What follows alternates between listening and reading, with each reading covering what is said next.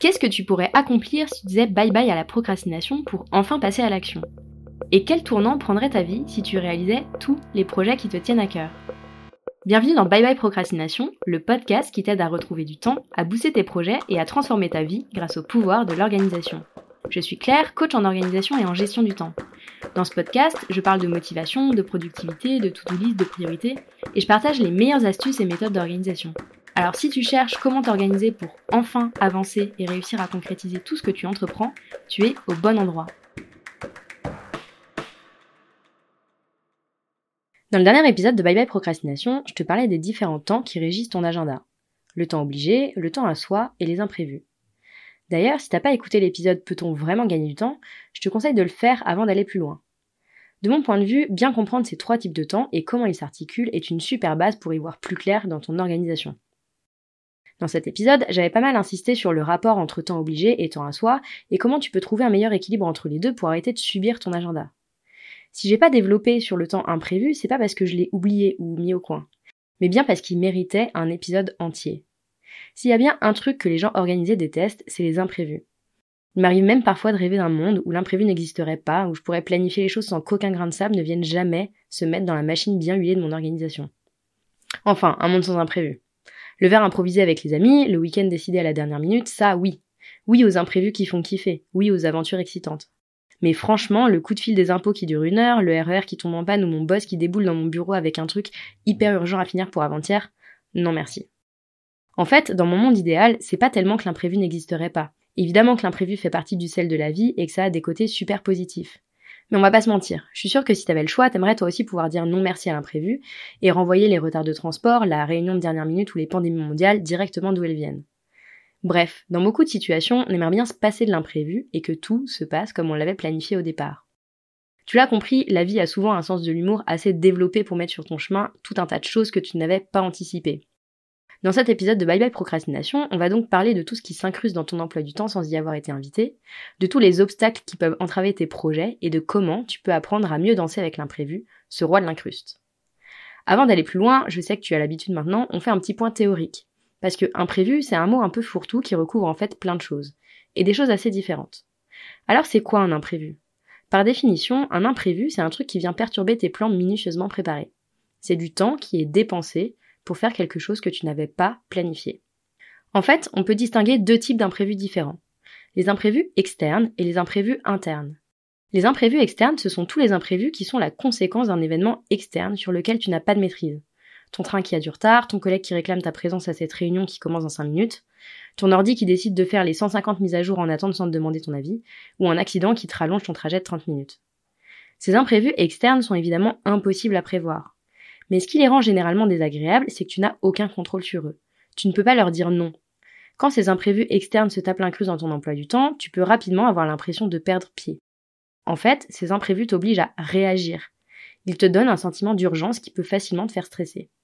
Le deuxième type d'imprévu, c'est les imprévus internes. Les imprévus internes, c'est quand tu décides sur un coup de tête de te lancer dans un nouveau projet qui va prendre une journée sur ta semaine, quand tu pars en week-end en dernière minute, quand tu vas boire un verre ou faire du shopping après ta journée sans que rien n'ait été prévu en avance dans ton emploi du temps. Ces imprévus-là sont beaucoup plus facilement contrôlables, puisque tu l'as compris, c'est toi qui décides. Évidemment, au-delà de ces deux types d'imprévus, je suis sûre que tu as constaté qu'il y a aussi plusieurs niveaux d'imprévus. Il y a les petits imprévus qui peuvent être une épine dans le pied mais qui se gèrent assez facilement, et puis les gros imprévus qui donnent l'impression que l'univers a vraiment une dent contre toi. Que ta bosse déboule dans ton bureau pour te demander de faire un truc en urgence, c'est déstabilisant, mais on reste dans la normalité d'une journée de travail. Pareil, si ton téléphone sonne, que un de tes rendez-vous s'annule, que ton chat vomit sur le tapis, c'est des choses qui vont te faire perdre du temps, mais qui restent assez faciles à gérer. C'est un peu l'imprévu du quotidien. Et puis il y a le gros imprévu qui met tes plans par terre, qui demande une grande dose de sang-froid pour le gérer. Comme quand ton traiteur annule sa venue à la veille de ton mariage, que ton site internet crache en plein lancement, coucou la team entrepreneur, ou qu'une pandémie mondiale te fait annuler tous tes projets. Là, on est déjà sur un autre niveau d'imprévu et évidemment la dose de stress qui va avec est difficilement comparable. Parce que c'est ça en réalité qui rend l'imprévu si désagréable. C'est pas l'événement en lui-même. L'événement qui provoque l'imprévu est parfaitement neutre. Ce qui fait qu'on déteste l'imprévu, c'est qu'il peut rapidement nous plonger dans un état de stress très désagréable. Et surtout, je suis sûre que comme le mien, ton cerveau a tendance à très vite imaginer les conséquences de cet imprévu. C'est quand tu vois l'effet domino potentiel de ce petit grain de sable qui vient se mettre dans les rouages de ta journée que le stress commence à monter. Bref, quand l'imprévu vient de l'extérieur et agit comme un grand coup de pied dans ton château de cartes, tu peux vite être stressé, énervé ou simplement découragé devant la crise qui se profile. La bonne nouvelle, c'est déjà que l'imprévu ne réserve pas toujours que des mauvaises surprises. C'est aussi dans l'imprévu que peuvent naître les opportunités, les bons souvenirs et l'émerveillement. C'est dans l'imprévu que tu te révèles à toi-même, que tu découvres des ressources insoupçonnées. Et ça, c'est quand même chouette. Et puis encore une fois, si tout se passait toujours exactement comme prévu, on s'ennuierait quand même beaucoup. Pour autant, je suis sûre que toi aussi t'aimerais apprendre à mieux gérer les imprévus, à mieux composer avec leurs irruptions dans ton quotidien. La difficulté de la gestion des imprévus, c'est évidemment qu'on ne peut pas planifier l'imprévu. En tout cas, c'est presque impossible de les prédire. Face à la chance qu'un imprévu se produise, on a deux possibilités. Se préparer à l'extrême ou bien faire confiance à sa chance et y aller les mains dans les poches. Bon, je vais te le dire, je pense que savoir gérer les imprévus, c'est un peu de ces deux extrêmes. C'est à la fois la capacité à pouvoir mesurer les risques et du coup organiser les choses en fonction de ces risques, mais aussi la capacité à lâcher prise sur un certain nombre de choses. Pour moi, la première étape pour mieux réussir à gérer les imprévus, c'est de bien comprendre qu'il y aura toujours quelque chose qui ne se déroulera pas comme prévu. Que ce soit à l'échelle de ta journée, de ta semaine ou d'un projet. À partir du moment où tu as compris que tu peux pas tout planifier et tout maîtriser, que tu as fait le deuil du contrôle absolu que tu aimerais peut-être avoir sur ton temps, alors tu as déjà fait un très grand pas pour mieux gérer les imprévus. En fait, gérer les imprévus, c'est avant tout une question de résilience. Je t'invite donc, si les imprévus sont un vrai sujet pour toi, à travailler sur ce point. Ça veut dire assouplir ton esprit, devenir agile dans ta manière de t'organiser et d'envisager ton emploi du temps pour éviter de paniquer quand l'imprévu pointe le bout de son nez. La deuxième manière d'apprendre à mieux gérer les imprévus, c'est de changer la vision que tu en as. La plupart du temps, on perçoit l'imprévu comme quelque chose de négatif, parce que c'est une source de stress.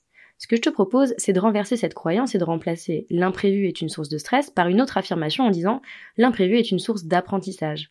L'imprévu est toujours une opportunité d'apprendre quelque chose de nouveau, de tirer des leçons, voire de révéler des ressources que tu as en toi et qui étaient cachées jusqu'à maintenant. Il y a toujours quelque chose de bon à tirer de l'imprévu.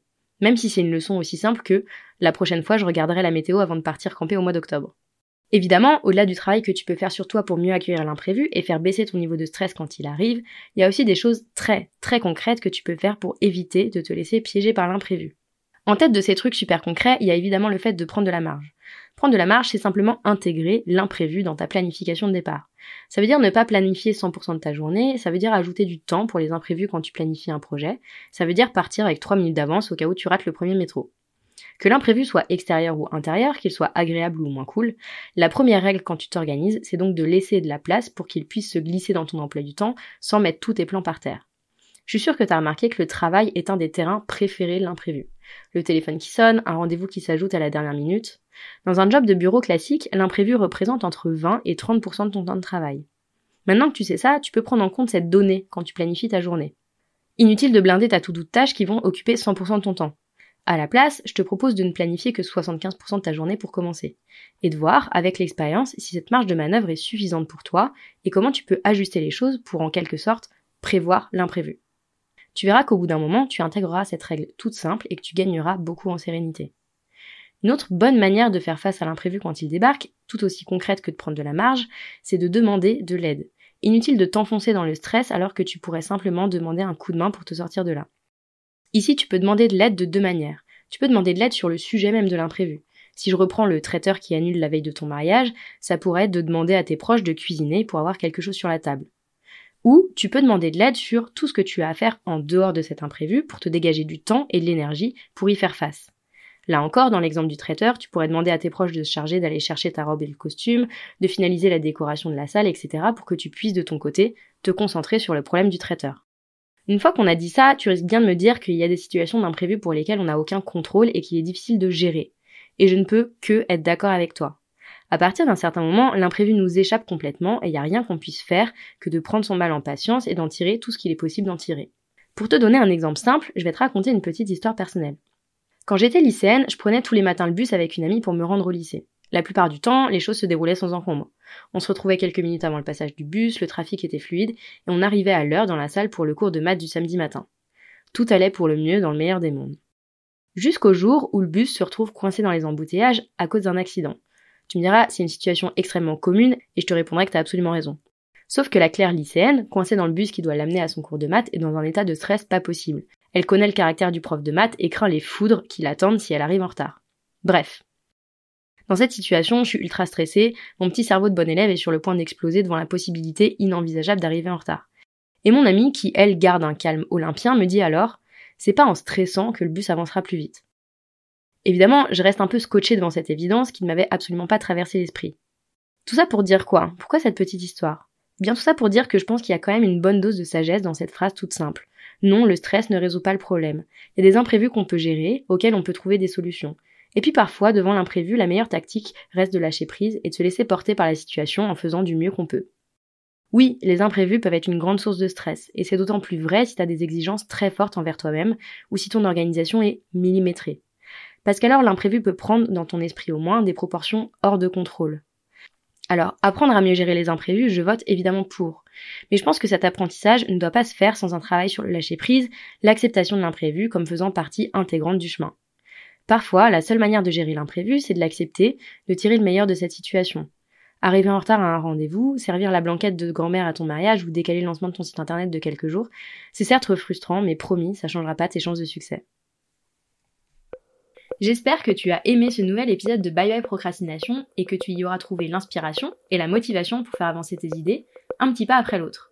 Si c'est le cas, n'hésite pas à mettre 5 étoiles sur ton application préférée, à me laisser un commentaire ou à partager cet épisode autour de toi. Et si tu veux vraiment dire bye bye à la procrastination, va vite télécharger le guide gratuit 5 étapes pour vaincre la procrastination que tu peux retrouver sur mon site internet theminimalplan.com. Je te mets le lien vers le guide gratuit dans la description. On se retrouve très très vite pour un nouvel épisode de Bye Bye Procrastination. À bientôt!